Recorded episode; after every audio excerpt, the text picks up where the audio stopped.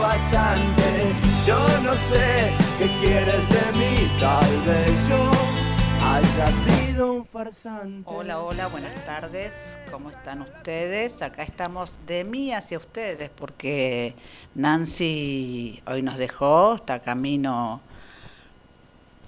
al viejo continente, cruzando Europa, así que hoy no vamos a tener la sensación climática que ella describe siempre del viaje en tren y de eh, estas cuadras hasta acá. Así que bueno, vamos a imaginárnoslo. Eh, vamos a recibir a nuestras invitadas y son polivalentes, digamos, porque justo coincidimos, coincidieron varios temas en las que ellas eh, han participado. Y vamos a ir por orden. Vamos a empezar por un acontecimiento que se llevó a cabo ayer. ¿Tenés la primera canción, Agustín? El brujito. Miedo porque el doctor los curará de todos los hechizos realizados por el brujito de Bulugú en la canción de la vacuna.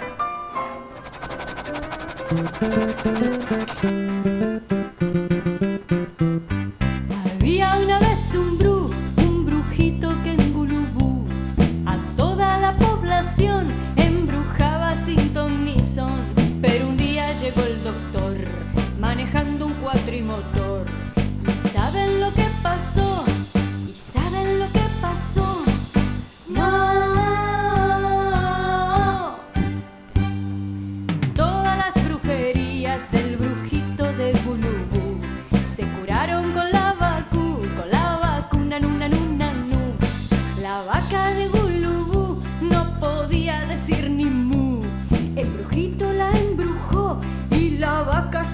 Pero entonces llegó el doctor manejando un cuatrimotor.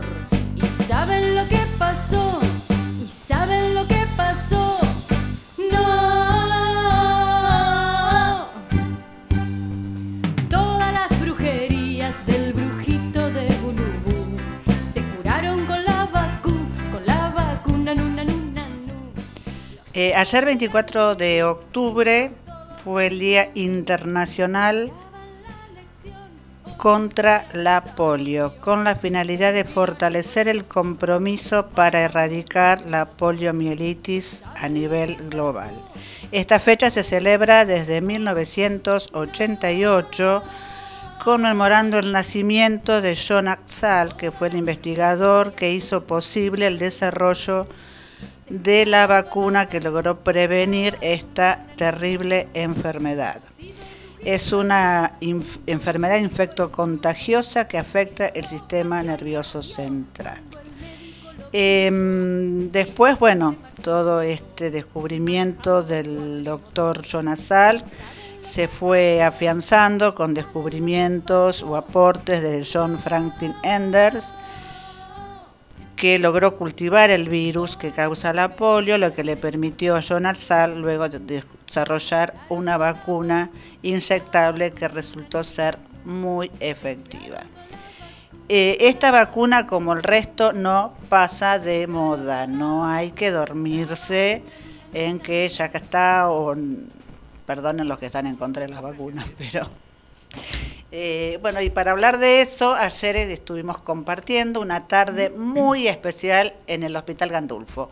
Y nuestras invitadas son Adriana Molina, coordinadora, inventora, creadora, eh, soñadora eh, de las cuentacuentos del Hospital Gandulfo.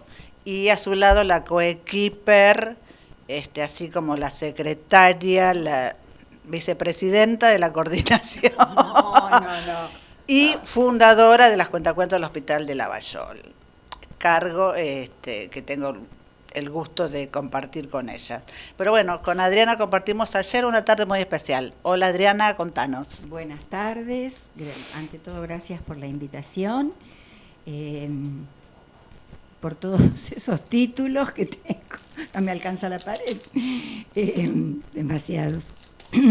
Bueno, ayer el Hospital Gandulfo organizó la Noche de las Vacunas y este, se convocó entonces a un refuerzo de vacunación para niños de 0 a 4 años, casi 5 algunos, este, de la polio, de la vacuna contra la polio y la eh, de sarampión, paperas y rubeola. Así que ayer este, se vistió la sala de primero de consultorios externos con banderines de colores y globos y este, libros de cuentos, eh, títeres, para que los chicos encontraran, que llegaban, encontraran un ambiente agradable, venían con sus papás y sus mamás, y bueno, este, se los vacunaba en ambos bracitos. Era todo un tema. Hubo mucho llanto, mucho, llanto, pero hubo también hubo chupetines y caramelos y, y besos y abrazos. Eh, y, se besucona, sí, eh, hubo, estuvo este eh, Besucona que los este, ayudaba mucho y estuvo mi famosa picarona mm. que me acompaña siempre, cada vez que puede. Les cuento que Felipa y yo nos quedamos en el camino porque al Roca se le dio. Mm. Ah, vos estabas ahí, mira, yo escuché a la noche que había habido temoras, que había una sola vía, bueno. Sí, sí, nosotras no, no, pudieron llegar. Así que bueno, fue, fue una, una, jornada interesante. Muchos chicos vinieron a vacunarse, creo que más de treinta y pico. No puedo tener la cantidad exacta, pero... Eh, bueno, pero igual es, es, una buena suma, fueron cuatro horas, un lunes, perdón, y importante la concientización de los papás y el apoyo y y bueno, eh,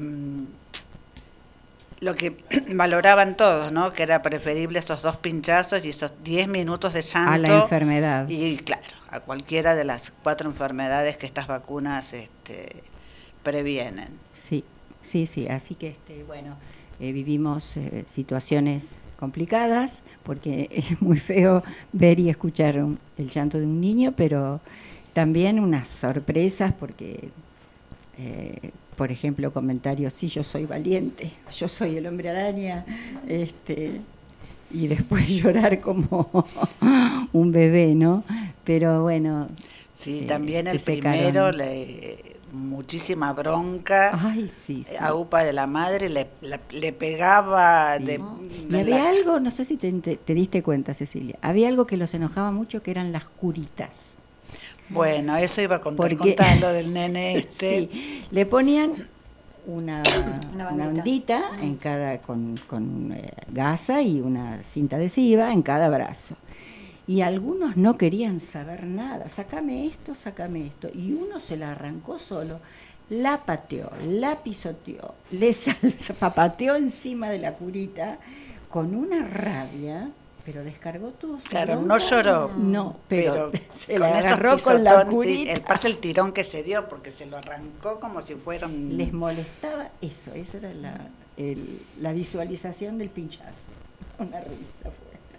Claro, no, salió muy, porque estuvo muy tímido él todo, pero cuando salió dijo, no quiero esto, se arrancó la curita con el algodoncito y empezó a pisotear. Sí, un zapateo le hizo. Sí, sí, sí, sí, un buen malambo sobre la... Bueno, pero bueno, eh, lo importante es que este, fue, fue muy positiva la, jornada, realmente.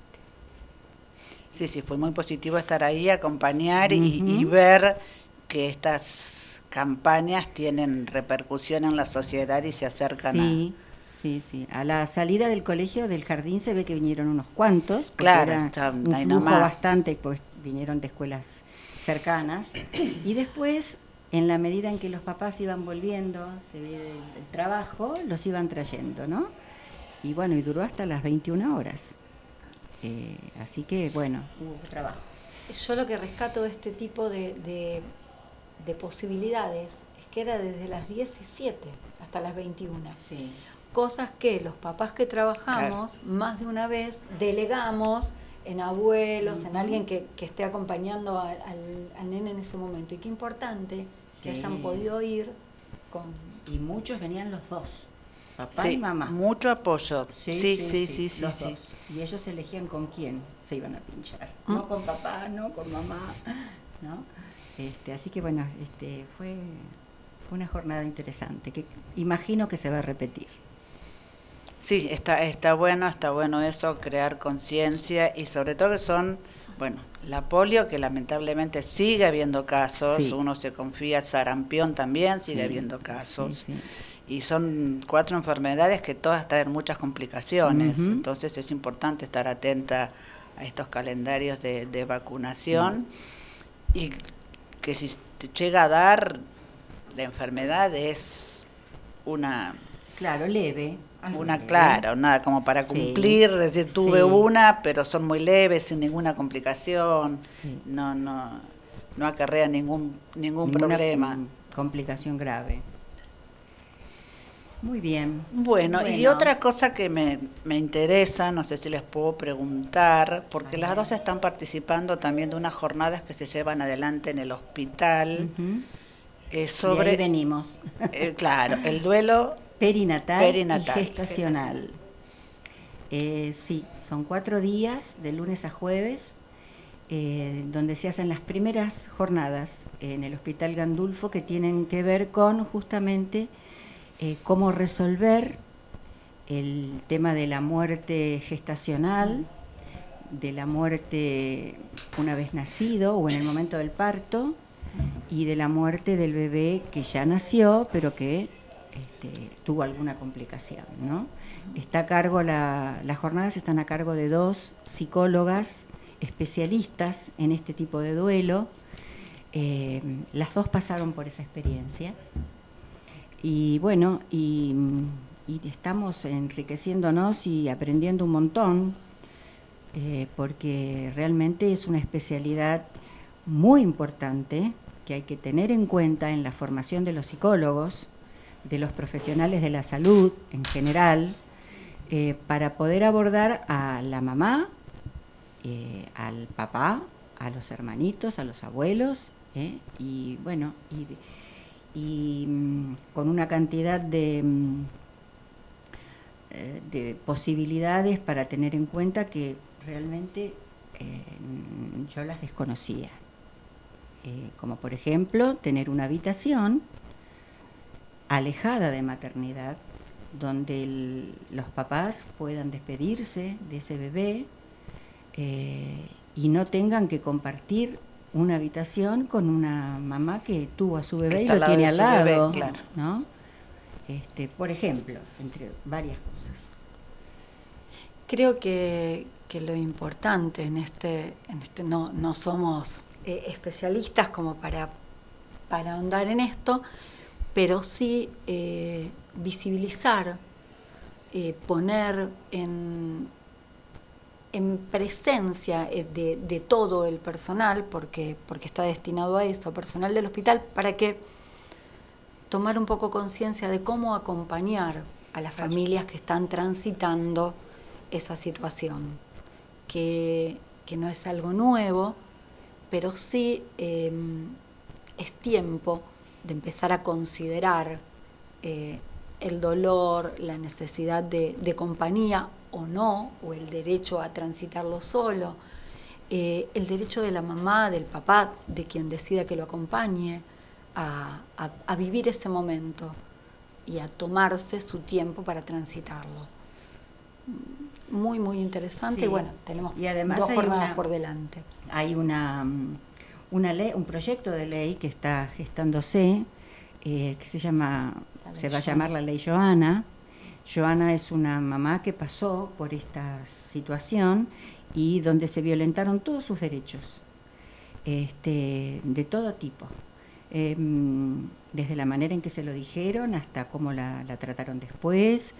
Eh, y bueno, y ella entonces se movilizó em, eh, proponiendo este tipo de ley que eh, está ahora en dos comisiones diferentes, pero que bueno, esperemos que, que salga, que la, que la tomen en cuenta y se pueda votar, porque ampara a, a toda esta situación eh, para acompañar de la mejor manera a una familia que, bueno, eh, tuvo a su, a su hijo porque su hijo nació. Eso es lo que hacen hincapié ellos. El hijo nació, eh, quizás en otra, con otras condiciones, pero bueno, eh, tiene un nombre tiene una edad gestacional, tiene, tiene un- una familia que lo esperaba y, bueno, hay que tratarlo con, con otra mm, óptica al tema. Bueno, ahora dentro de, de- de la ley, eh, acá estuvo con nosotros en dos programas la, la subsecretaria de la Secretaría de Mujer, Género y Diversidad, y hablamos sobre el tema de violencia, de las diversidades sexuales, los derechos al aborto. Y dentro de la violencia de, de género está, bueno, la física, la psicológica, la económica, la ginecológica y la obstétrica. O sea que todo lo que le pasó a, a Joana está también marcado en una ley de violencia Sí, Sí. en cuanto sí. al trato, a, a montones de cosas, ¿no? Porque a lo mejor sí. en la vorágine de los médicos o de una partera, como traer al mundo un bebé es lo más común y después ya pasó, ya ter- creen que ya terminó su trabajo. Total vas a tener otros. Claro, Total, por eso creen que, total. viste, que ya terminó. Claro, el- no es el- así. Y, y no es así. No. No. sé, yo escucho una vez a un cirujano que dijo, mi trabajo termina cuando el paciente se va de alta. Pero de alta después de que vino al consultorio, seguimos Claro. controlando unos meses, ¿no? Claro, Que, pasó la Claro. recuperación. Lo que no pasa que lo que- sacamos del hospital. En este caso no hay un, un bebé que se va de alta, sino una familia que se va con el hueco. Claro, pero Entonces, digo, bueno, en eh, cuanto a la contención de esa sí, familia, cómo se la trata, no sé qué quedó el caso de la muerte de los bebés en el hospital de Córdoba. eh, No, no tengo idea. También fue una cosa, Sí, la verdad que de, de tremendo, terror. tremendo. Este, así que bueno, sí, son mañana este es la tercer, el tercer día. Mañana las cuentacuentos del hospital van a tener una participación en esa jornada, eh, porque se van a narrar dos cuentos. Uno que tiene que ver con esta temática, que se llama Emma, el cuento, eh, y otro, eh, Bienvenidos a Holanda, que se, se trata, la temática es la, La llegada, la de, un llegada bebé. de un bebé diferente al que pensábamos que, iba, que iba a venir, ¿no? Este, así que bueno, vamos a tener este, participación, las cuentacuentos mañana. Y después el jueves se va a hacer una suelta de globos. Cada globo va a llevar una mariposa azul, que es el símbolo del bebé que no pudo, que tuvo una vida cortita. Entonces, este, se están escribiendo en un mural que está durante todos estos días presente, donde hay mariposas azules, se están escribiendo los nombres de esos bebés y se van a pegar a globos. Y bueno, se va a hacer desde el hospital, desde el patio del hospital, una suelta de esos globos con esos nombres. Así que va Bueno, a ser qué, este- qué lindo homenaje, qué Sí. sentido homenaje, no sé si es Sí. linda la palabra, Sí, pero muy, muy sensible, muy, muy tierno y también una forma de De visibilizar, de ¿no? visibilizar el- la temática y acompañar Sí. también a sus mamás y que haya algo Sí, que se eleve. que se eleve con, con esas criaturas, ¿no? Sí. Este, y bueno, es una semana intensa. Y este termina el viernes para nosotras. Eso, pero terminamos en fiesta. A ver. el viernes este, hay un cumpleaños. Un cumpleaños, un octavo cumpleaños de nuestro proyecto. Eh, Cuenta Cuentos del Hospital Gandulfo cumple ocho años de vida. Empezó un 28 de octubre de 2014 y este año, bueno, cumplimos ocho años. Pero bueno, de ahí vienen todos los títulos, porque vos tenías ese sueño, Sí. esa idea, Sí, empezaste golpeando puertas, este, fue un fue una, una mm, situación de elegir qué hacer después de, de dejar la docencia a nivel activo, ¿no? Y este, yo soy bibliotecaria, soy docente, soy bibliotecaria, y bueno, y este, había empezado a incursionar en lo que era la narración oral. Y bueno, pensé qué voy a hacer cuando me quede tanto tiempo libre, cuando me jubile. Este, y dije, sería interesante ver qué pasa en el ámbito de la salud, con los libros, y con los cuentos. Y bueno, y ahí este, mm, empecé a incursionar en ese ámbito. Eh, mm, llegué un día del niño, mezclada eh, entre un grupo de gente que iba a hacer una recreación, pregunté si podía, me dijeron que sí, y conté por primera vez dentro de esos festejos de magia, de payasos y un cuento. Y bueno, este, era la primera vez que entraba al hospital así, ¿no? En esa condición. Después eh, le propuse a la jefa del Servicio de Acción Social, la licenciada Miguel, María Miguel, mi proyecto, que le parecía de ir yo a contar cuentos una vez por semana, y ella le encantó, porque ella, bueno, tenía, tiene varios voluntariados, ¿no? Y esto de ir a contar cuentos no estaba eh, así en forma sistemática, ¿no? Por ahí había gente que iba a contar, a contar o a leer eh, en jornadas de lectura, pero como proyecto este, así persistente y sistemático no estaba. Entonces, bueno, enseguidita me llevó a, a pediatría, a internación, habló con el jefe de pediatría y me dice, sí, sí, ya, ya, ya, podés empezar. Así que arranqué un 28 de octubre contando en la juegoteca de pediatría, la internación, y después fui a las habitaciones. Y bueno, y ahí dije, esto es lo mío de ahora en más. Y esto de a poco se fue conociendo.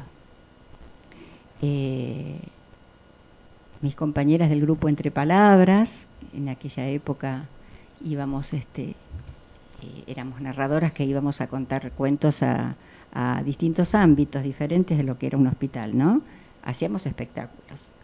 Eh, les pedí que me acompañaran eh, para Navidad, para hacer algo diferente eh, y con más gente. Cristina fue una de ellas, Victoria, Roxana. Y bueno, y, ahí fuimos a contar cuentos de Navidad, cantamos villancicos. Este, y esto empezó a conocerse y a- a hacerse visible. Y bueno, pasó el tiempo, muchas vicisitudes, porque en la medida en que, en que esto se hacía todas las semanas, sin falta, empezaron a aparecer este, libros, eh, dónde guardar los libros, juguetes, dónde guardar juguetes, no teníamos un espacio en el hospital. Y bueno, eh, hubo gente solidaria que nos fue ubicando, pónganse acá, dejen esto allá.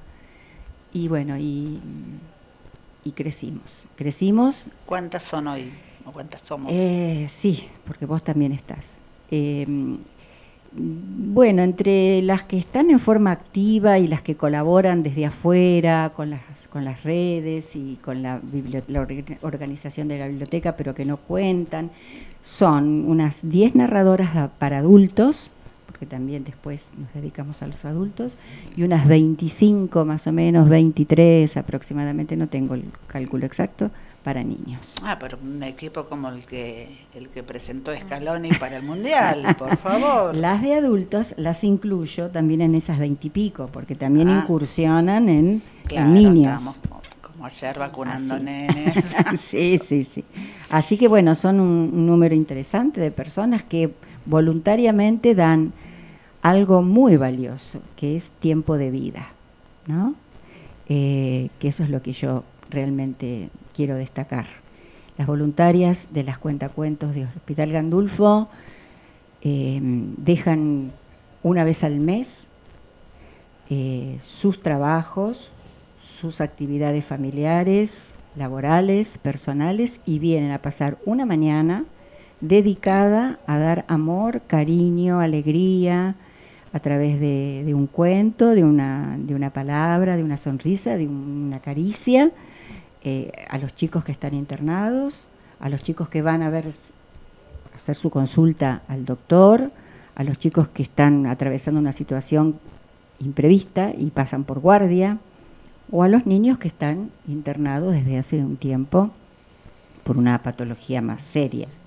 Como también están las narradoras que van a oncología, que van a la sala de oncología, a la sala de espera, a la sala donde se pasan la quimio, eh, donde están las señoras en ginecología esperando que las atiendan, o aquel que va a, a- aquel paciente que no es paciente sano, que va a donar sangre, porque hemos empezado en hemoterapia también.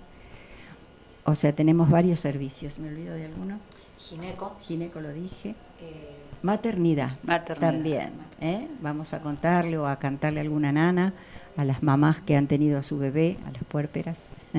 O sea que dicho discretamente, han ido copando Sí, el, sí, el sí. hospital. Sumamos de a poquito, servicio tras servicio.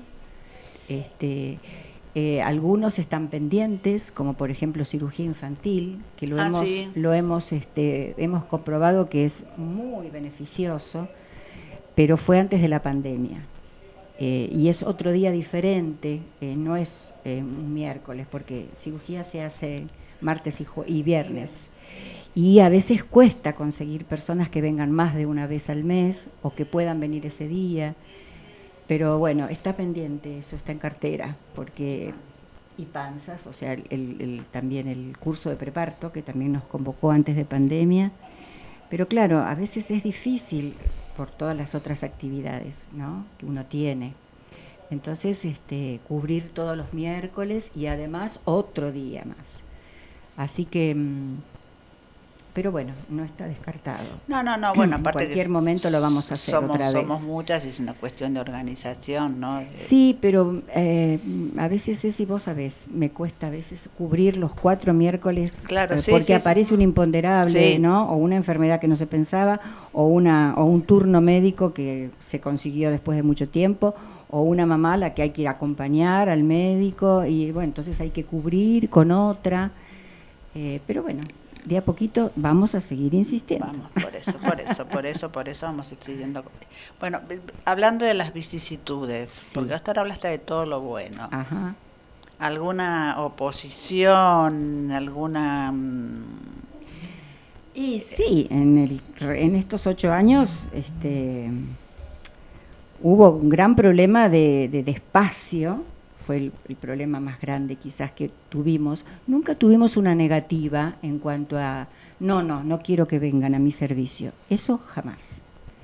Eh, en todos los servicios propuestos nos dijeron que sí. Pero sí hubo un problema porque en la medida en que nosotras íbamos creciendo, en material bibliográfico, en juguetes para las campañas de Navidad, Reyes, Día del Niño, no teníamos dónde guardar todas esas cosas. Y bueno, y no éramos quizás tan importantes como para que nos dieran un, un lugar. Eh, así que bueno, ese, que, fue un se- gran... que ya venía semi ocupado de la famosa escalerita, Sí. eh, fue el primer lugar que tuvieron. Eh, no, el primer lugar fue eh, un espacio pequeño en servicio social, donde la licenciada Miguel nos dejó tener ahí este, algunas cosas, ¿no? Pero claro, ellas también tienen todo su material y son muchas Sí, también. sí, las hoy así- por hoy además hay sucursales en todas las casas de la Sí, cuenta además, con libros, además, juguetes, ¿no? Porque bueno, el lugar, que- claro, el lugar que conseguimos es, es una oficina muy pequeña, pero bueno, está organizada de manera tal que este que entren que casi todas las cosas, que se que se, que se ensanche. Este, ese fue el, el- quizás el problema mayor, ¿no? El encontrar un espacio y después en comunicaciones. en comunicaciones había una persona muy generosa que además que valoraba muchísimo lo que era la promoción del libro, que es lo que nosotras hacemos, ¿no? Eh, promocionamos la lectura, nosotras. Ahora Cristina va a contar qué es esto de... sí, para hablar un Vamos, poco vamos, vos. vamos, claro. sí, Este, sí, entonces, sí. bueno, esta persona de comunicaciones que valoraba mucho esto de, de que los chicos lean, eh, nos ofreció un lugarcito en un primer piso, debajo de una escalera, eh, y ahí llevábamos las cosas, ahí nos disfrazábamos los Reyes Magos, ahí este, eh, los días del niño también, ¿no? Aparecían personajes como Frozen o Pikachu y había que disfrazarse ahí en ese, en ese pañuelito. Y después subir todo en Y esa- después esa subir toda la escalera caracol donde arriba guardábamos los sombreros, las cosas. Bueno, pero ¿qué pasó? Pasó que necesitaban también ese espacio pequeño que, que ocupábamos, pero, pero ¿y dónde vamos nosotras? Y ahí fue un buscar hasta que alguien nos dio una oficinita que era el depósito de los aire acondicionados. Terrible lo que había ahí. Pero bueno, la gente de mantenimiento la, la vació y nosotras la pintamos, la limpiamos y pusimos un montón de cosas, que es lo que el lugar donde nosotros ahora estamos. Pero eso implica también Perdón, pero también hubo un intento de desalojo de esa oficina. Eh, mm, claro, era como que también, una vez que se desocupa un lugar en el hospital, mucha gente está pendiente de que Claro, se hay que desocupe acampar en la puerta como para el recital de Coldplay. Entonces, más o menos. Entonces, este, bueno, había varios interesados en esa oficina, pero bueno, evidentemente alguien debe haber pensado, lo que hacen estas mujeres es valioso y vamos a darles ese lugar, ¿no? Y entonces, bueno, estamos ahí este, realmente muy cómodas en cuanto a que tenemos todas nuestras cosas juntas. Y es nuestro lugar de reunión, y es nuestro lugar de, de distribución, de trabajo, ¿no? Todos los miércoles. Es nuestro, la convocatoria se hace en esa oficinita. Eh, y bueno, veremos este, hasta cuándo estamos. No, bueno. Esperemos que por mucho tiempo. Instaladísimas. Sí, y yo decía que Cristina contara un poco en qué consiste esto de promocionar ¿no? la lectura que hacemos, además. Claro, la modalidad del cuentas- libro y la, impo- la Sí. importancia del libro. ¿Qué hacemos? Y además, contanos, porque es totalmente distinto, la realidad del Hospital Piacentini. Claro. Bien, vamos por partes. Eh, ¿Qué hacemos en Gandulfo? Contar. Contar, pero con el libro como, como instrumento, el libro como herramienta, el libro como puente entre el paciente o el niño que está es- escuchando en ese momento y nosotros. Eh, ¿Por qué el libro? Porque con el libro logramos sostener la atención. Es muy común que, mientras estás en una sala de espera entre y salga gente, suene la turnera y reclamen a alguien. Entonces la distracción que pueda tener en ese momento el nene o la nena vuelve a la historia eh, encontrándose con la imagen. Por eso lo importante de manejar nosotros ese material con anterioridad, de saber que lo que vamos a contar está en tal o en cual imagen. Eh, y ser un poco el atril de, de ese libro Claro. para que al otro le llegue. En adultos, no. En adultos, por eso Adriana hacía la, la salvedad de esto de ir narradores. Porque en los servicios en los que entramos para adultos, vamos directamente con las historias puestas, sin la necesidad del libro, aunque a veces llevando el libro viene, viene Sí. muy bien también. Sí, sí. Sí, sí, seguro, Mm. seguro, porque también se los... Y valorar esto de- de- del objeto libro para ir un- contrarrestando un poco el- la potencia y la fuerza de las redes, ¿no? Eh, que no las negamos, pero bueno, eh, digamos que también es muy valioso recurrir a, a una- a un ilustrador, a una buena historia para poder leer y el, el hecho de que todas las semanas los chicos se llevan un libro a sus casas. Claro. Eh, una vez que termina la, la contada, se arma una manta con libros y de esos libros cada nene, cada nena elige uno que se va a llevar a su casa para implementar, para acrecentar su biblioteca personal. Y hay nenes que como vienen a tratamiento eh, en varios miércoles, te dicen, este ya lo tengo, o me llevo este porque es de la misma, de la misma colección. Y eso está buenísimo. Sí, y todas ese, todo ese material hay que, de- hay que destacarlo. Mm. Durante estos ocho años no mermó jamás, nunca dejó el flujo de libros de llegar, ¿no? Y siempre, y siempre llegó a través de donaciones de particulares. Sí, sí, sí. Hay escuelas, hay amigos, hay gimnasios, hay eh, comercios Sí, sí. que Hay- ponen su cajita de libros para, para Hay pacientes o eh, mamás de nenes que han estado internados, que han este, que se han ido del hospital y nos han hecho una, una juntadita de libros. Este, por supuesto que son libros que están en buen estado y los que no pasan a un segundo plano para por ahí eh, formar parte de alguna de las cuatro bibliotequitas que tenemos de estante abierto en el hospital, que también este, nosotras atendemos, entonces los libros más gastaditos o que no pueden ser regalados porque están escritos, bueno, quizás son puestos en esas, en esas eh, salas de espera, ¿no? Como para entretener un poco la, llegada del, doctor, del turno. Eh, y bueno, y realmente es, lo vuelvo a decir, ¿no? Eh, durante esos ocho años que nunca dejamos de regalar libros solamente los dos años de pandemia, que bueno, se cortó la presencialidad, sí. y ahí se implementó un proyecto que se llama Cuentos en Red, donde a través de videos se abrió un canal de YouTube, este, a través de videos llegamos a distintos comedores escolares, eh, instituciones. Y cuando no fue posible eh, el asistir mmm, con libros, porque en un momento se decía que el papel podía ser conductor, entonces no se podían eh, eh, poblar las bibliotequitas, lo que hicimos fue tarjetas literarias que eran recortes, eh, poesías, poemas, un cuento corto puesto de manera que visualmente atrajeran, cubiertos en un papel celofán uh -huh. para que eh, quien lo tuviera eh, estuviera tranquilo que no había pasado por otras, por otras manos, ni había quedado contaminado. Sí, sí. Después el hecho de la contaminación por no. ese medio pasó y, y, se siguen, aún hoy, sí. se siguen realizando tarjetas. Y esas se las llevan de regalo cada uno a su casa. Elige la tarjeta que quiere y se lleva la tarjeta con adivinanzas, con cuentos, con poesías. Este, eh, así que bueno, este, mm, es una actividad que, no sé, día a día este, nos sorprende a veces, ¿no? Nos cambia el humor a todas. Podemos llegar con una carga emocional, familiar, de preocupación, cada una individualmente, y seguro, pero es seguro que nos vamos diferentes.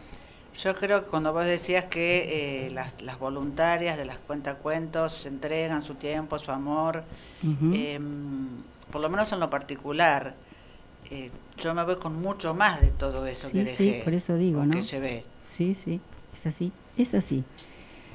Quizás la sensibilización por algún caso en particular o como una vez que vimos esos nenitos desnutridos, sí. ¿no? Con, como con cierta bronca, indignación, pero al mismo tiempo con el corazón lleno cuando un paciente oncológico te aplaude. Claro. O se pone a contar cuentos con nosotras. Claro, eh, Eso claro. es. Eh, bueno, y nos quedó pendientes la Valiol. Ah, sí. Mi chiquita. Eh, la Valiol. Hace, antes de pandemia, en el 2019, eh, a Adriana la convocan para, se abría el, el, hospital, se recuperaba el hospital, que había sido un, un, un, hospital vecinal, pasa a ser hospital municipal, se reorganiza, eh, se pone en valor el edificio y dicen que las cuentacuentos en, en Gandulfo eran un éxito. Eh, reconocidas, colaboraban. Y bueno, se propone hacer eh, un grupo de cuentacuentos en Lavallol. En ese momento, para Adriana hacerse cargo de los dos era como, como mucho.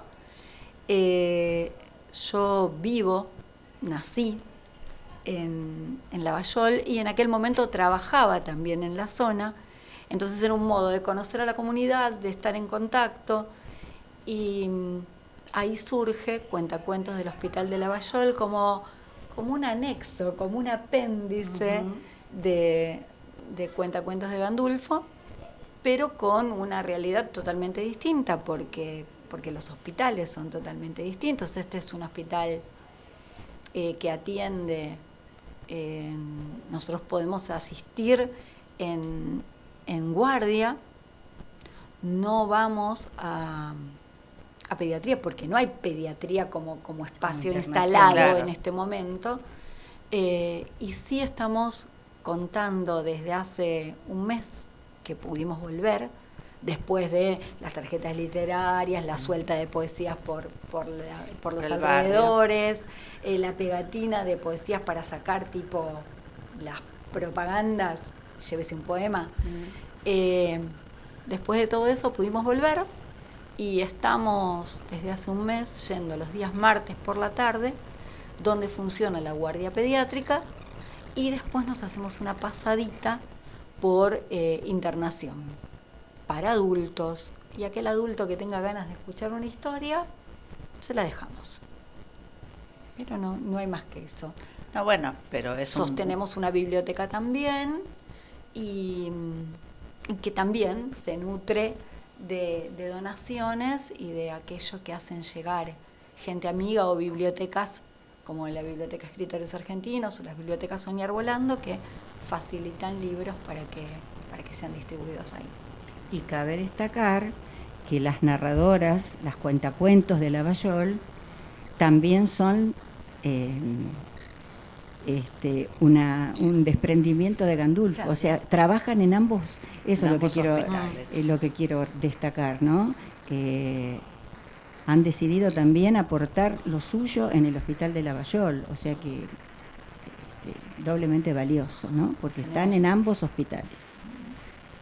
Tenemos un martes por la tarde Sí. y un miércoles por la mañana. Sí, sí, sí, sí, sí.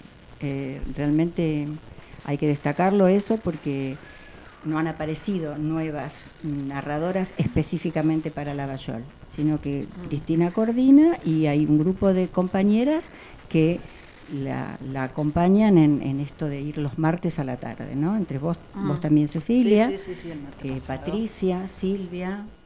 eh, así que bueno, eh, será cuestión de, de invitar a que venga de volver a convocar. Eh, sí, sí, en Invitamos, un momento, convocamos. eh, y- en un momento habían eh, escrito y, y tuve un encuentro con dos docentes que eran de, de la zona, pero después, bueno, vino... Claro, no, Claro. pues eso, Todo esto eso- hay que ese paréntesis tan largo, claro, Hay ese paréntesis tan largo. Esperemos sí, ahora. sí, sí, sí.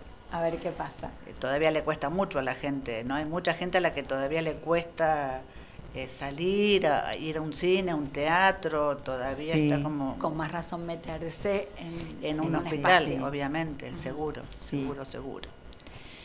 Bueno, em, vamos a... Te, ¿Tenés la, la cancioncita que te di recién? Así después hablamos del premio que recibieron estas Oh. personas. Bueno. Bueno, ¿alguna vez? ¿Alguna vez? Sí, o sea que a mí me cuesta. Eh, los reconocimientos son importantes. Eh, Y- el, el otro día, bueno, es una frase reconocida, pues mirando una serie, este, la dueña de una galería de arte muy así, no sé qué le dice a la empleada que es muy humilde, muy y la empleada gran, no, no, no, no, dice, nunca rechaces un elogio. Sí, Así está que bien. sí, sí. Lo que pasa es que este, son personalidades, viste, que, o sea, esta tarea mm, para mí es este, tan enriquecedora a nivel personal, ¿no? Que mm, este, es como natural que se haga, que lo- ¿no? Que no- Bueno, ¿no? por eso. Eh, y esto de, de que se A ver si el operador tiene la música. Dale, vamos a escuchar la canción de la hormiguita, así hablamos Bueno, de esto y despedimos dale. a Cristina, Que que se- se, va a narrar al Hospi de Lavallol. así es. Si no, no llego. si tienen libros, eh, bueno, para donar, planta baja, hospital, No, hospital no. Bueno, pero ahí te ven a vos. Eh, que se a comuniquen la a, través de las redes. Claro, bueno, Claro, a través de las redes, y si no, la señora Cristina Rodríguez para la donación de libros. Perfecto.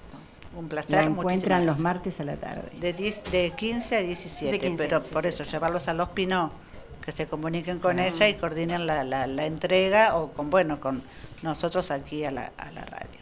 Así que bueno, muchas gracias por toda la labor social, cultural, cuentera que, que haces y bueno, que vaya avanzando también Claro. Lavallol, porque era un hospital, si bien adquirió el rango de municipal y se super modernizó, venía como muy lento toda su, su renovación, su construcción, la- el agregado de servicios, hasta que cuando bueno, la llegada de la pandemia fue todo como un, un completarlo bastante urgente para que tuviera una funcionalidad muy importante y entonces bueno, ahora a lo mejor hay que ir otra vez acomodando y, No, el Y- hospital está hermoso. y en la medida en que, eh, porque está comprobado en Gandulfo, en la medida en que la actividad sea sistemática y persistente, con constancia, ¿eh?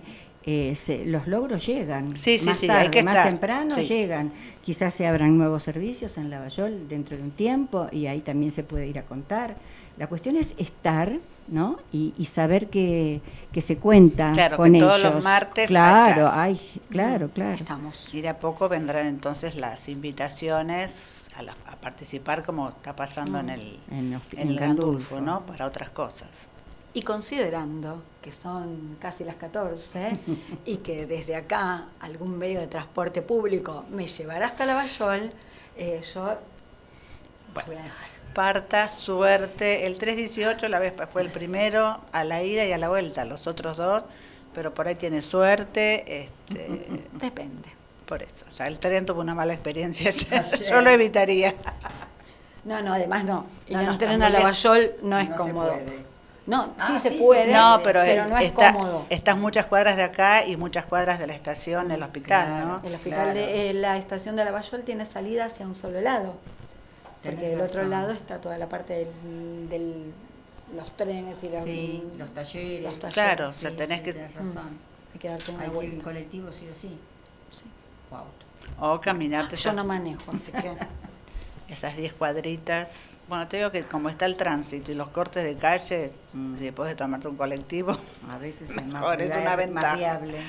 es una ventaja. Bueno, despedimos a la señora Cristina Rodríguez, ¿te lo llevas? ¿Qué? No, no, no. Ah, bueno. No, ¿te parece que no? No, bueno, te gusta. Ponemos Y la hormiguita subió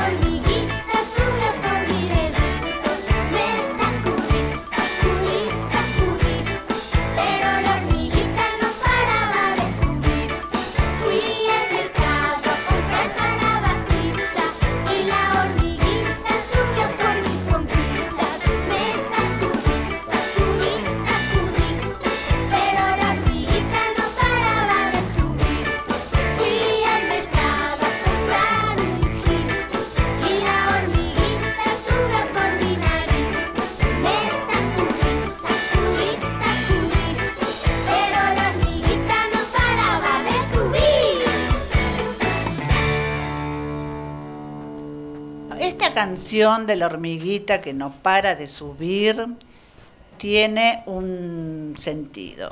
Eh, las cuentacuentos del Hospital Gandulfo ganamos un premio, ganamos, como Aramos, dijo el mosquito, obvio, obvio. el premio Hormiguita Viajera, que es un premio que se da desde el 2009 premiando la labor a la literatura infanto-juvenil y bueno, entonces acá nos va a contar la ganadora del premio, o la cara visible del premio, que es todo lo que yo dije antes, la soñadora, la coordinadora, la creadora y la que nos la aguantadora también de todo.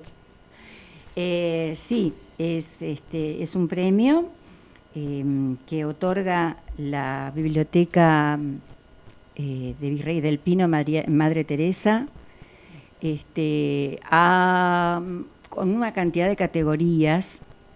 Eh, se premia narradores, se premia editoriales, se premia este, narradores de Latinoamérica, por eso es un premio también nacional y latinoamericano. Este, y bueno, este año, este, gracias a, a la postulación que hizo una vecina de Lomas, que es muy conocida por todos, que se llama Liliana Cerino, que nos postuló ganadora también con su programa Puente Mágico del libro del premio, perdón, exactamente. Ella nos, nos postula para ser una de las posibles ganadoras y bueno, y sí, y nos han premiado con este el premio a, la narración oral eh, como grupo. Eh, así que este lo vamos a recibir en el, en el lugar destinado que es APGRA, la Asociación de Bibliotecarios Graduados, en Capital, el 3 de diciembre, a las 19 horas creo. Eh, vamos a ir ahí todas las, las cuentacuentos a recibir este premio. Eh, que bueno, que realmente, eh, sí, sí, es, yo siempre digo, yo, mi naturaleza es bastante de bajo perfil. visibilizarme me, pone en guardia, ¿no? Pero reconozco que, mm, que, a lo largo de estos ocho años hemos recibido eh, distintos reconocimientos, ya sea a través de, notas periodísticas o de programas radiales o programas televisivos. Eh, mm, el festival de Avellaneda, Avellaneda Cuenta también, en nuestros comienzos nos, nos otorgó un premio, fue el primero. Eh, después este, fuimos a Cuba también a contar nuestra experiencia, ¿no? Y fue muy gratificante eso. Así que, este, bueno, ahora recibimos este mimo, que es el premio de la hormiguita viajera. Y un premio da, además de una satisfacción de ser reconocido, da un compromiso también. ¿eh? Un compromiso de, seguir haciendo las cosas mejor. Mejor. ¿No? Crecer, crecer este, en lo posible.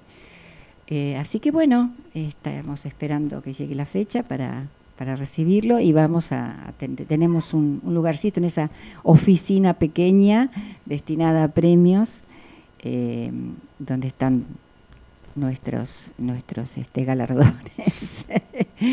Eh, tenemos el, de Avellaneda Cuenta, tenemos unas tarjetas que los pacientes nos fueron regalando, que también lo consideramos premio, ¿no?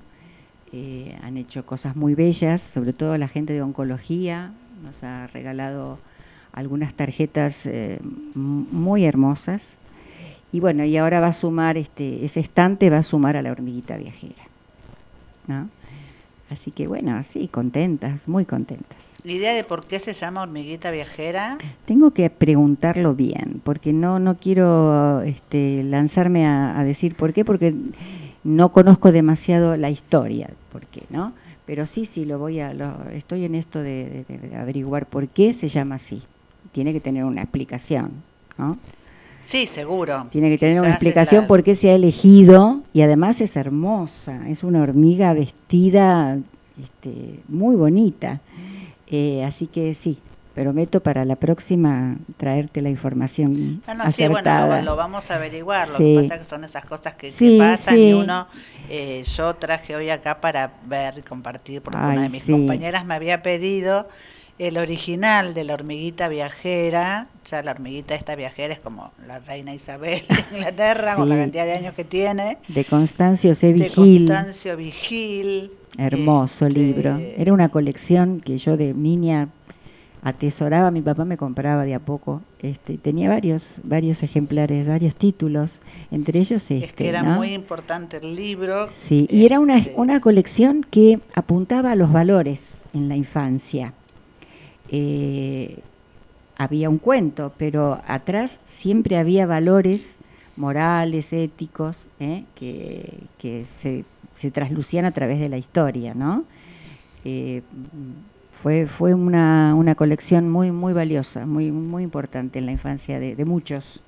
Sí, sí, sí, sí. A lo mejor hay- hay tiene que ver con eso, tiene que ver con eso. El no- estoy tirando por ahí. No, no, yo lo, yo lo, lo, lo iba, mencioné el libro porque, bueno, es un, un tesoro y además porque el tema eh, de la hormiguita siempre eh, está el tema de Lo laborioso, lo ¿no? laborioso, lo mm, consecuente, en, eh, lo perseverante, Sí. el trabajo en equipo, eh, ¿no? Y viajera porque, bueno, van, digamos que si nos eh, referimos a las hormiguitas, van de un lado al otro ellas formando su hormiguero y su...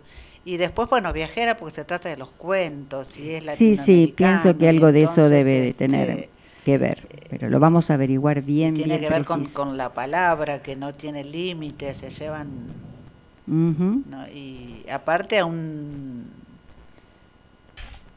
una franja etaria muy importante que en este momento, como la es la infanto juvenil, que en este Sí. momento es la que más infectada está por las, las redes, ¿no? Sí, o sea, sí. todavía... eh, Por eso gente de la- rescatarlo de contar con libro nosotras, ¿no? Como soporte de la historia, para que los chicos este, vean. Y, y, por ejemplo, en el Hospital Gandulfo nos damos cuenta, en el momento en que ofrecemos esa manta llena de libros, este, muchos no pueden creer que se lo van a llevar a su casa. Y cuando se nos ocurre preguntar por ahí, ¿tienen libros en casa?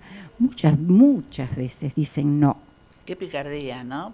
Sí, Porque... O porque no se puede, económicamente un Claro. libro hoy en día es algo bastante costoso, o porque no se puede económicamente, o porque no se le da el valor, quizás se le da más valor al celular, ¿no? Claro. Y a los jueguitos que en el celular están, que a la lectura de una historia, ¿no? Claro, si eso se ve lamentablemente Mm, mucho. En nuestra época de madres, por ahí poníamos al nene frente al televisor, eh, cuando no había tiempo. Mm. Pero yo me acuerdo de, de inventarles cuentos a mis hijos para que su- durmieran la siesta. Y después yo decía, porque el indiecito de pluma verde, que te dijeran, no, mamá, la pluma era roja. Ah, tenía que ser exactamente igual, la Igual, historia. igual. Exactamente igual. Este, Era un lindo vínculo con, Sí. obviamente en ese momento no había libro porque Sí, había sí. que dormirlo, pero era Sí, un- pero si vos este, le preguntás a las personas cuál fue tu, tu modelo lector, a quién viste leer por primera vez o que te leía, todos tenemos a alguien, una maestra, un abuelo, un papá. ¿no? Que, em, que valoraba este momento, ese vínculo que vos decís. En mi caso fue mi padre, ¿no? Que me leía eh, el libro Corazón y yo Ay, le hacía sí. repetir y lloraba y lloraba con los Apeninos a los Andes o me leía La cabaña del tío Tom y bueno, y este y yo me voy a delatar en la edad, pero yo tenía la colección casi completa de Robin Hood. Este, y las mis siestas, que odiaba las siestas, pero entonces las convertía en un momento de lectura. Lectura, claro. ¿no? Sí, sí, sí, Este, Tenía todas la- la- las ganas de empezar con Mujercitas y seguir la, la historia de esas cuatro hermanas a medida que iban creciendo este, a través de los libros, ¿no? Este, bueno, realmente, no sé, yo no tengo hermanos, quizás la lectura fue mi compañera, ¿no? De juegos también, de, de mi refugio fue la lectura. Este, pero bueno, todos los chicos tienen seguramente, o todos los adultos tienen eh, en su memoria alguien a quien vio en esa actitud lectora, Sí, por ahí una maestra, era- ¿no? Sí, en mi casa, bueno, mi, mi mamá, pero por ahí cuando yo era, éramos chicos, nosotros no tanto porque trabajaba y los dos trabajaban, pero sí en el colegio. Claro. O sea, yo no me, no me olvido jamás, pero la escena de llevar el tocadisco, hablando de delatar la edad, Sí. al aula, Ajá. y nosotros teníamos que elegir un cuento, o nos lo daba la maestra, eso no lo, y musicalizarlo. Mira, Entonces nosotros llevábamos maestra. el disco y entonces íbamos leyendo con una música que tuviera que ver o que nos acompañara en la lectura. Mira qué linda actividad. Quizás mi pasado de narradora, ¿no? Empezó en ese momento. Sí, sí. Y después, bueno, continuó también, porque en, en- en la época de la secundaria se, se- había que atravesar toda literatura española, Claro, toda la literatura argentina. Y después, afortunadamente, el colegio donde fueron mis hijos, eh, les, les dieron a leer en literatura argentina eh, Borges, El hombrecito del azulejo, Ajá. Casares. este Perjurio en la nieve, el- Boquitas pintadas, Mm, libros muy fuertes Sí. y que después los terminaba eh, el diario de Adán y Eva, que después los terminaba leyendo yo y lo comentábamos con mis Claro, hijos, porque claro. bueno, al otro le tocaron otra literatura, pero también. Y hoy por hoy son los dos muy lectores. Sí, es, es seguro eso, es una fija. Este, Sí, sí. Los dos trabajan con su computadora, con todo, pero se intercambian los libros, o, tienen grandes clásicos, tienen la historia del Indio Solari también, Claro, claro, biblioteca, claro. pero son los dos son muy lectores. sí. Y mi sobrina, fanática, eh, tiene toda la colección de libros de Harry Potter.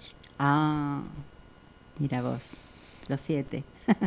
Sí, sí, sí, sí. Y ahora me, me prestó eh, la colección de cuentos completos de Clarice Lispector. Ah, mira. ¿Qué edad tiene? 26 años. Claro. Yo tuve una experiencia como bibliotecaria con un nene de seis años, cuyo papá había ido a Cuba a realizar un taller, no recuerdo, creo que era músico el, papá del nene. Bueno, vuelven de, termina ese taller, ese, ese, ese, contrato, y vuelve la familia y bueno, el nene entra en primer, primero. Y viene a la biblioteca y me dice, ¿tenés eh, Harry Potter? Y yo lo miré al gurrumín y sí, tengo, tengo algunos este, los, de los tomos. Bueno, yo, me, me das el número uno. Entonces yo le dije, mira, yo no tengo problema en prestártelo, pero ¿qué pasa? No hay dibujos. Porque yo pensaba, esta criatura, por más lectora que sea, quiere ver dibujo y texto. Acá hay solo texto. Texto. No hay dibujos, le dije yo. Es todo, le- todo letras. No importa, yo quiero leer Harry Potter. Le dije, bueno, mira, vamos a hablar con papá, porque hay muchos chicos que lo están esperando. Yo tenía una lista de espera. Claro, me imagino. De a poco fuimos comprando los siete. Me acuerdo que me fui de esa biblioteca teniendo los, los siete sea, libros de Harry, Harry Potter. Potter. completo. Bueno, y cuando salió el nene, yo lo fui a hablar al papá y le pregunté, digo, mire, no es que yo no quiera prestárselo, pero es tan pequeño su hijo que no sé, si- no me parece un libro que todavía esté. No, no, es que él lee lo que sea y lo que le viene a las manos ya. Entonces, sí, sí, y, y fue así, y fue así. Tardó un tiempito en, en leerlo, ¿no? Sí, bueno, pero pero después me pidió el tomo que 2, son- claro, después me, me pidió el tomo 2. contundentes, Son libros grandes, de Sí, letra sí, chiquita, sí, o sea sí, que... Pero fue realmente una sorpresa que me llevé con ese niñito. Este, un gran lector desde muy chico. Este, Bueno, excelente, felicitaciones a esa A esa familia. familia que se ve que, bueno, este, por ahí influenció con el ejemplo nada más, sin, sin ponerlo a... Yo tengo dos hijos, ¿no? Varones. El primero, el mayor, leía a los cinco años. El segundo, le llevara lo que le llevara, la última novedad que llegaba a la biblioteca me lo despreciaba. Y yo me desgarraba las vestiduras, porque decía, este no lee nada, no, ni siquiera un, un Asterix, ni siquiera En una casa de Herrero. yo decía, en casa de Herrero, cuchillo de palo, pero ¿por qué si el primero fue tan lector desde chiquitito? Bueno, era una cosa que no había manera. A él dale la- le dabas la pelota y él jugaba al basquet. Es el día de hoy, con sus 37 años, que te lee las cosas más complejas que te puedas imaginar, desde neurociencias hasta filosofía. ¿Qué estás leyendo, Damián? Ah, este libro me lo compré, este me lo prestaron, pero vos vieras qué temática que yo ni se me ocurriría, ¿no? Este, pero bueno, se ve que el germen quedó, Quedó, no en el momento en, el que yo quería o germinó pensaba, claro. pero el germen quedó. Y sí, son- Bueno, ¿y algún cuento leer. para despedirnos? Porque acá mucho bueno, cuenta mucha bueno, narradora, mucho... Dale, sí, porque yo también tengo que, Por que eso. irme. Bueno, vamos a contar, a ver, un cuento que mm, transcurre en la playa Ay, qué lindo.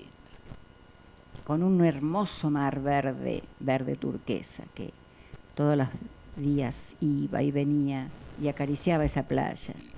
Y en esa playa había una casita pequeña. Y en esa casita vivía una mujer. Esa mujer salía todas las mañanas a caminar por la playa. Y el mar la vio y se enamoró de ella. Y ella tenía miedo de que el mar la tocara. Y él se acercaba cada vez más y le decía, con su voz de mar, ven, ven a mí. Y ella se alejaba. Pero no se alejaba porque no le gustara esa invitación, sino porque tenía miedo. Porque era una mujer de sal. Entonces sabía que si el mar la tocaba, ella desaparecería.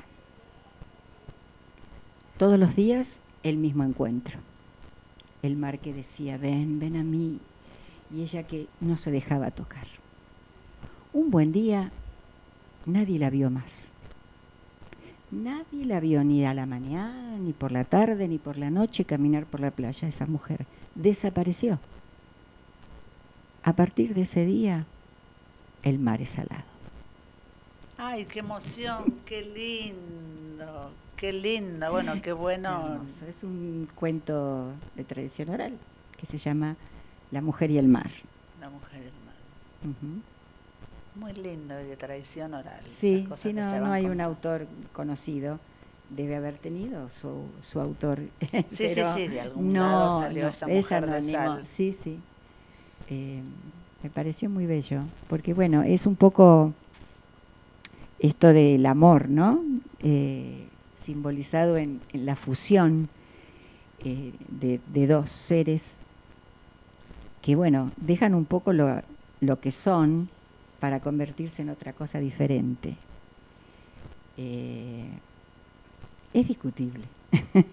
sí. Sí, hoy por Perder hoy la es- identidad, ¿no? Es discutible. Claro, pero, bueno, yo estaba eh, pensando en eso, pero también sí. estaba pensando de que el mar es salado. o es es gracias a él. eh, claro, Ella lo enriqueció, porque se ve que antes no lo era de el mar. ella evidentemente es muy fuerte para que el mar tenga la Sí. cantidad de sal que tiene. Sí, ¿no? sí, y se otra convierta en esto, claro. claro. Entonces, este, por ahí sí es un poco la, la fusión, pero ninguno de los dos perdió Sí. identidad. de pero pero la pero el- este digamos que una pareja que realmente se ama se enriquece mutuamente no Claro, por eso, a eso Sí, voy. el, el mar sí. Era con las olas y, sí y ella a la y ella vez le aportó sabor. eh, sí ¿no? y ella a la vez se sintió amada muy amada Claro, sí, sí, sí, sí. bueno, Bueno, me alegro será que te haya gustado Será cuestión de ir a caminar por la Ah, sí. playa. Ah, sí, no nos vamos a vestir de sal porque vamos a quedar insoladas y el No, mar no. no. estaría necesitando más sal, pero bueno, digo por las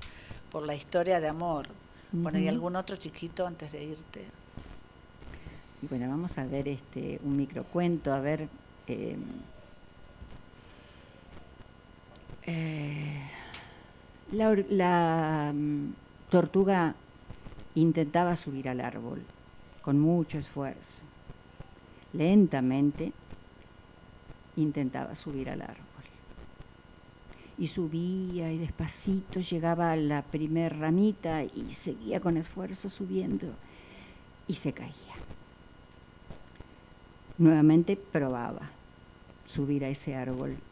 Un árbol muy añoso, que tenía muchos nudos a los cuales ella se agarraba con sus pezuñas y subía y, le parecía que lo iba a lograr y ella quería llegar hasta arriba. Y arriba, arriba había un nido con una paloma y un palomo que la miraban y veía los, veían los intentos de ella y los fracasos. y un buen día la paloma le dijo al palomo, viejo, ¿qué te parece si le decimos de una buena vez que es adoptiva? Pensaron que la tortuga las iba a visitar. Pobrecita, pensó que era paloma y no era paloma, era tortuga. Sí, pero bueno, están muy... Creo que se han recuperado un poco en la pandemia, no todo fue tan malo, o sea que el hombre estuviera un poco guardado benefició mucho a, los animales, y entre ellos a las tortugas, sobre todo a las marinas. Eh, si no, es un animal que estuvo en vías de extinción por las que tuvimos tortugas en nuestras casas. Y siempre acusada de, de, lenta o de animal tonto o como en el caso de este cuento, ¿no? que se pensó que era palomo, pero mm, yo tuve una y me, me este, me asombró tremendamente. Muy, muy, extraño. lo participativa. Ah, mira. Porque la llamábamos y así veníamos, no a morder, sino como acariciarte los talones o el dedo gordo del pie. Insistió todo un verano para subir el escalón que había entre el patio y la cocina, y ya después su, su paseaba por la cocina, bajaba donde Probó, probó hasta que lo logró. Probó, probó, probó hasta que lo, hasta que lo logró. Se ve esa perseverancia, la distinguen las famosas fábulas de la liebre y la tortuga, ¿no? Que la, liebre se confía, se duerme y la tortuga ganó. Este, así que bueno, vamos a reivindicar a la, a la, tortuga. bueno, bueno, la liberamos, señora Adriana. vamos al... Yo te agradezco muchísimo la invitación, porque este, vos, a pesar de que conoces eh, el interior de lo que es y, este, la trastienda de lo que es nuestro espacio, eh, quisiste que justamente, bueno, lo compartamos con mucha gente, no sabemos quiénes están escuchando cuánta gente está Sí, pero después igual se sube a Facebook, al Instagram, todo el este, programa. Pero bueno, es, es bueno que se sepa que en el Hospital Gandulfo de Lomas de Zamora este, se trata de que a través de cuentos o de historias la gente que tiene que pasar por una situación de enfermedad o, de no salud, eh, tiene algunos días un grupo de personas que van a acompañarlos, a entretenerlos, a sacarles una sonrisa, eh, que son las cuentacuentos. ¿eh? Yo creo que siempre digo ya, después de tanto tiempo, que mm, es un espacio que a pesar de que yo no esté, porque por ahí la vida me lleva para otros lados, em, es un espacio que va a estar ya instalado y alguien va a tomar la posta y lo va a continuar. Porque está comprobado que es bueno. Es bueno, es bueno, que, que produce buenos eh, resultados. ¿eh? Ayer yo me llevé de esa noche de las vacunas una sonrisa a mi casa de uno de los más chiquititos que estaba serio, serio, serio, que se bancó los pinchazos bastante, sin tanto llanto, y en la puerta me hizo una sonrisa de oreja a oreja. Sí, y eso, es, eso es lo gratificante. Es muy gratificante eso, lo de ayer, el reconocimiento de los papás que estaban ayer. Sí, sí, eh, que nos preguntaba si éramos doctoras, enfermeras, maestras jardineras. Claro, bueno, a eso hay que apuntar, ¿no? A lo que, a que lo que estamos dando es bueno para el otro. Eh, es, a eso yo voy. O sea, es lindísimo recibir un premio y yo lo súper agradezco. Sí, pero es gratificante Pero para nosotros no el premio, sino lo de ayer, la sonrisa de es ese nene, es la semana pasada en la Bayol, esa nena que se sentó y digo, Cristina, yo le digo, vamos, no. Porque primero, bueno, recordaba el cuento que él se le había contado. Y después ella miraba el libro e inventaba sus historias. Sí, y el padre la llamaba, iba y venía y seguía y le contaba a los otros nenes que se iban sentando. Entonces, eso es Eso muy... Y por ejemplo, y cuento esto y ya terminamos, este, siempre lo quiero recordar, eh, un muchacho que tuvo que pasar por toda la quimio, eh, y bueno, nos veía todos los miércoles. Y cuando le dieron el alta, gracias a Dios, muy recuperado, eh, le dijo a la enfermera que nos hiciera llegar un mensaje, que habíamos sido parte de su recuperación, porque él esperaba eh, el miércoles para que llegáramos nosotras y le contáramos historias, y eso lo hacía cambiar de, de emoción. ¿no? La- de la Claro, tristeza, la preocupación. cinco o seis minutos Sí, ellos sí, sí. Y eso a él le hizo quedan mucho absortos bien. en otro mundo que no es la enfermedad. Bueno, es, esas son las cosas. Eh, te dan la pauta de que lo que, se, lo que estamos haciendo es bueno y que tiene que seguir funcionando. Y en otros lugares ya tenemos la Bayol. ¿eh? Ojalá eh, haya contagio en otras instituciones. Y se está haciendo en Casa Puna, se hace en el Garrahan, pero bueno, yo hablo de nuestra zona sur. De, de acá en esta zona, ¿no? sí, sí, sí, sí, sí, Este, sí. Siempre Incluso digo que, para, bueno, para adultos también, porque bueno, lo que vos contás es un caso de adultos, Sí, eh, sí. lo mismo pasa en, en hemoterapia cuando íbamos a internación, ¿no? Sí, son sí, sí, dos, tres minutos, cinco si son dos cuentos, que, que la ayudan gente a, piensa en otra cosa. A cambiar, sí, sí, sí, sí. sí. O como nos ha pasado, que lograr en, en onco que alguien se ponga a... Cuando yo conté el cuento de la jirafa, que ella se ponga a cantar el tango, Claro. porque solo Claro. nombré uno, o Sí. a contar chistes. Y se olvidó de que tenía su brazo conectado a una vía por la que le estaban pasando una puso- droga. pues yo dije, sí, los leones empezaron a cantar Malena y él empezó a cantar el tango. Entonces, esos tres minutos para mí fueron gloriosos. Sí, porque seguro, seguro. Este, y para él supongo que también, porque sí, lo que pasaba por su brazo, Sí, se pasó a un segundo plano. totalmente, y, totalmente. este, bueno, eso es lo importante.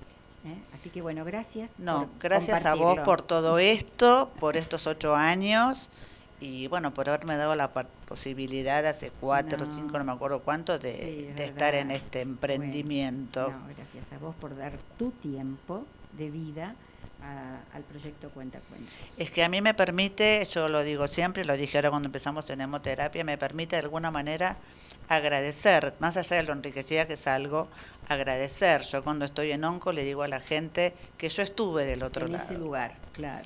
Entonces, que ojalá mañana estén con una remera contando cuentos, pero que no pierdan las esperanzas, porque Sí, sí, porque la se- se recuperación puede es estar posible. del otro lado. Claro, claro. del lado que estamos nosotros ahora. sí, y sí. cuando voy a hemoterapia, eh, yo necesité para un tratamiento de plasma de féresis 50 dadores de sangre. Mm, Y por mi autoinmune no puedo ser donante. no. Y entonces, las dos veces que fui, les agradecí a la gente que estaba donando Estaba sangre. donando, sí, sí. porque que en sí. ustedes voy viendo esas 40 personas que no conocí. Entonces a mí me permite también como de alguna manera reivindicarme con aquella gente que me ayudó en su momento. Sí, sí, sí. Sí, sí, pues por eso, viste, cada una tiene su motivación personal por, lo, por la cual está en ese grupo. Este, mm, en este grupo. Y, mm, y hay gente mm, muy querida que se ha tenido que ir, pero la, de todas tengo un hermosísimo recuerdo, realmente, ¿no? Porque vinieron a dar lo mejor de sí, eh, sin pedir nada a cambio. Eh, la gente lo da. Sí, sí, sí, sí, sí, sí, no, no, no hace falta. Bueno, Bueno, sí. Adriana, muchísimas gracias, vos. que sigan los éxitos. Vamos a. Bueno, nos veremos en los festejos. prontito. El viernes Y- nomás. El bueno, viernes, sí. el viernes. El Yo ya viernes. estuve hoy de contrabando contando en el hospital, les aviso en el servicio social. Este, sin contrabando porque la coordinadora no sabía. No, pero me parece muy bien. Muy bien. Bueno, fue un desafío. Muy bien. Bueno, la despedimos Adriana. Gracias. Eh, no, gracias a vos y gracias a todas las cuentacuentos. Ponemos eh, Nadie se atreva.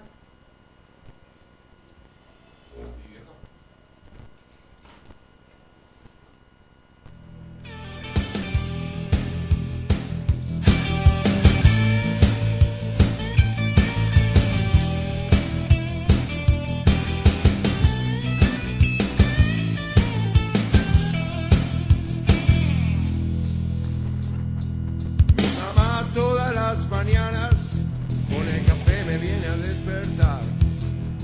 Me trae desayuno a la cama.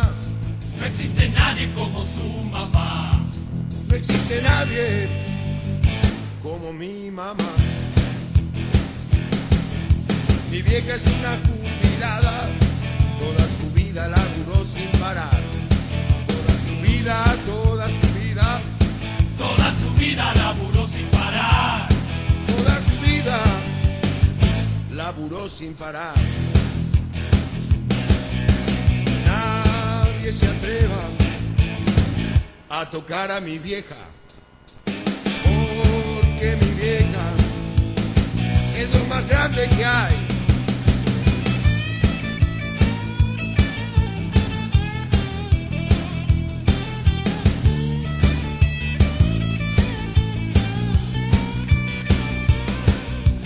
Vieja va a la plaza con pancartas, con las pancartas que yo mismo le armé. Ella protesta porque ya está harta De que le afanen una y otra vez. de que la paren una y otra vez. En una de las manifestaciones vino la cana y se la quiso llevar. Por reclamar lo que le corresponde, Se vuelve loco, nos quiere matar. Vuelvo loco y los quiero matar. Nadie se atreva a tocar a mi vieja. Oh, que mi vieja es lo más grande que hay. Nadie se atreva a tocar a mi vieja. Oh, que mi vieja es lo más grande que hay. Ay.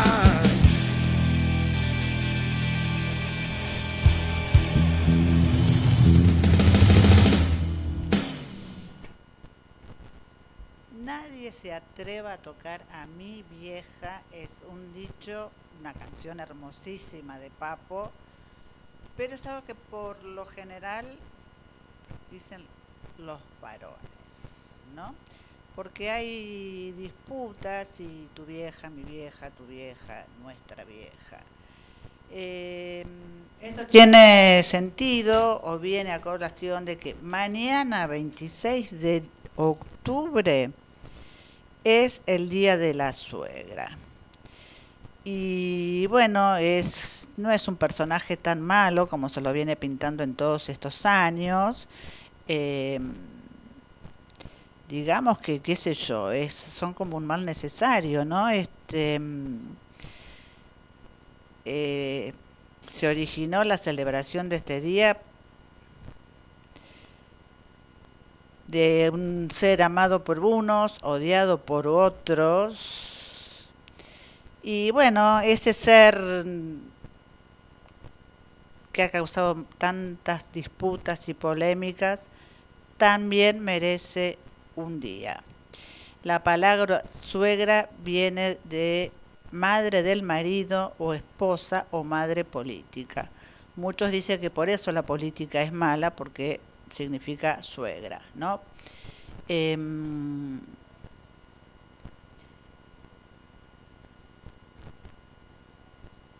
la figura de la suegra siempre generó controversias en el celo familiar, ya que se asocia con conflictos, chismes y sobre todo quién ejerce el poder en la familia. Esto no se ha determinado una fecha exacta del inicio de la celebración de este día, aunque tuvo su origen en las redes sociales, seguramente fue alguna suegra maltratada la que decidió ponerse eh, el día Y esto, bueno, tuvo mucho que ver el intercambio de mensajes, fotos y memes sobre la suegra. Eh, no es una, eh, una celebración internacional, se celebra en muy pocos países, pero cada vez se va generalizando más. Acá se celebra el 26 de octubre desde el 2018. Es una fiestita nueva para nosotros. En Estados Unidos, se, siempre ellos varios años adelante, lo celebran desde 1935. Eh, uno de los grandes retos cuando uno se casa es se casa o vive en pareja es tener una relación armónica y estable con la familia de su pareja. A ver algunos consejitos. Siendo la madre de tu pareja, muéstrale respeto y consideración desde el primer momento. Bueno, ahora son más piolas las suegras de todas maneras. Hay que ser auténtico, genuino, establecer desde el comienzo ya los límites al fin de evitar interferencias ¿no? en las actuaciones o decisiones que deba tomar la pareja, generar un vínculo positivo, siempre tener algún gestito en alguna fecha especial con ella, bueno, ser agradecido, sobre todo paciente y tolerante, y nunca criticarla con el nene, ¿no? O sea, con, con, el, con el hijo. Este, no se puede criticar a la suegra delante de nuestra pareja, aunque, como siempre, nosotras tengamos razón. Y acá un pequeño cuestionario, porque existen toda clase de suegras, simpáticas, desagradables, aburridas, modernas, metidas, en fin. Por ejemplo, vos sos una suegra madura, comparte en familia sin entrometerse y sabe muy bien cuáles son sus límites. Una suegra detective averigua todo lo que acontece en ese matrimonio y en esa casa.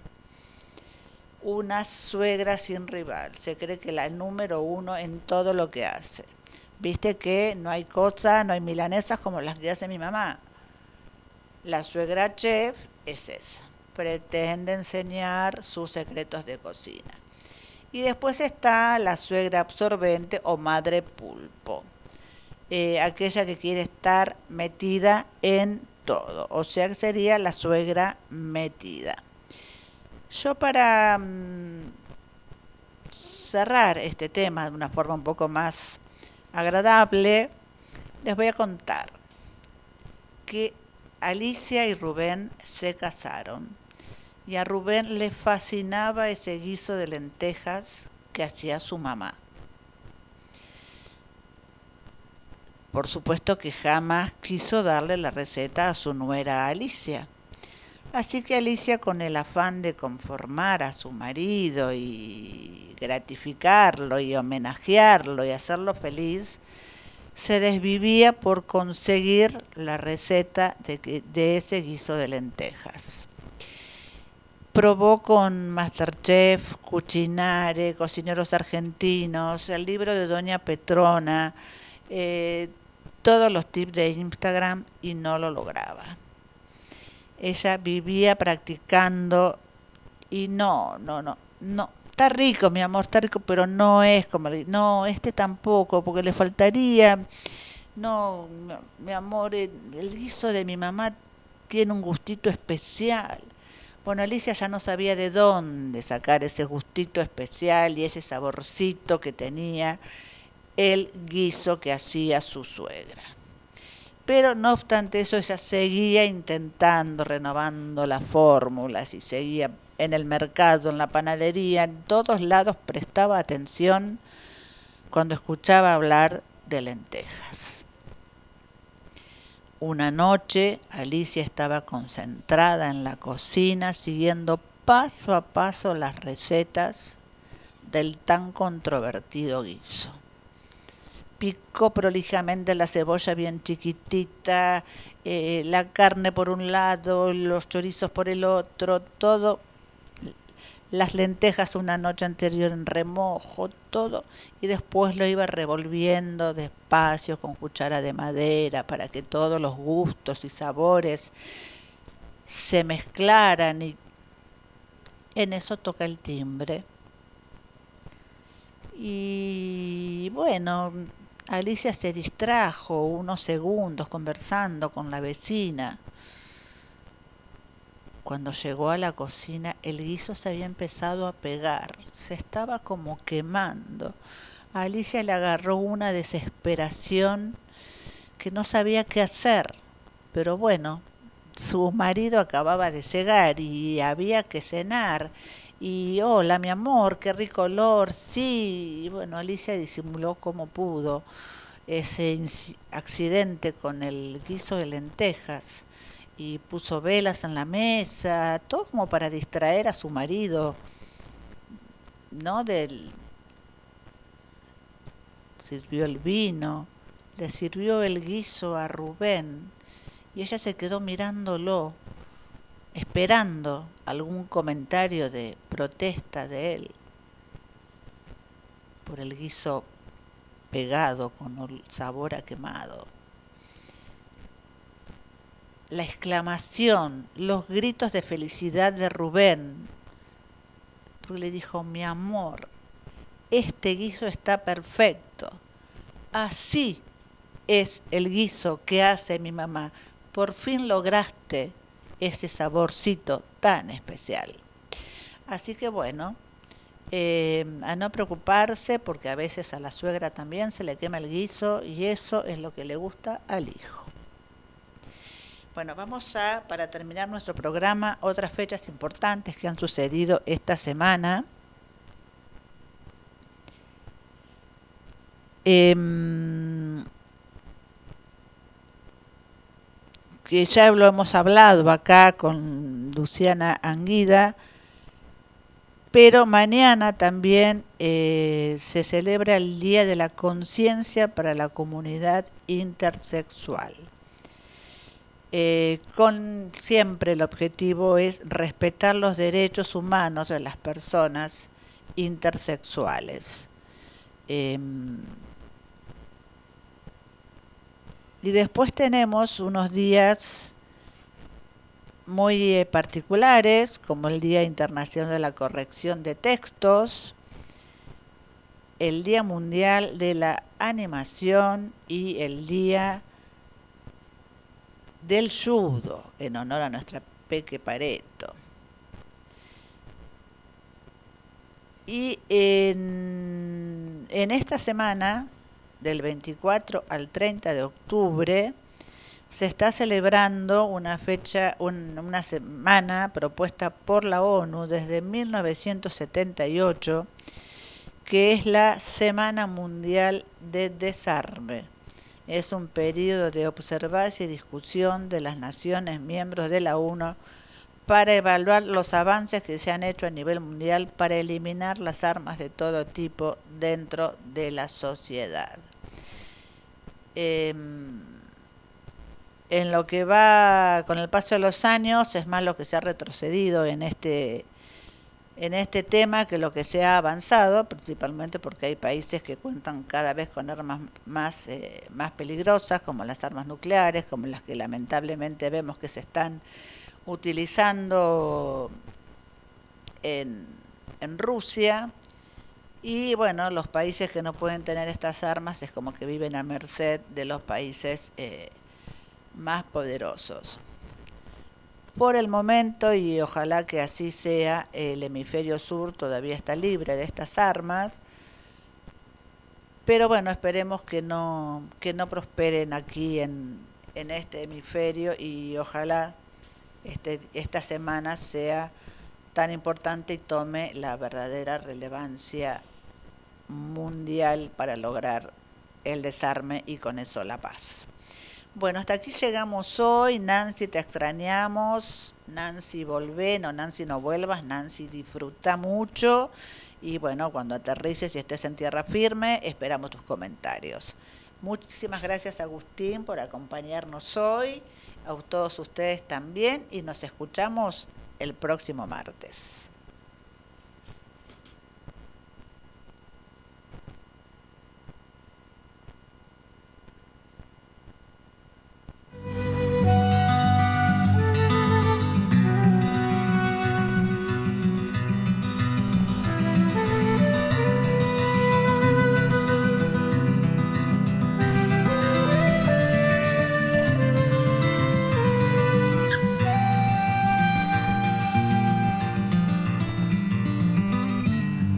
Sabes, hermano, lo triste que estoy.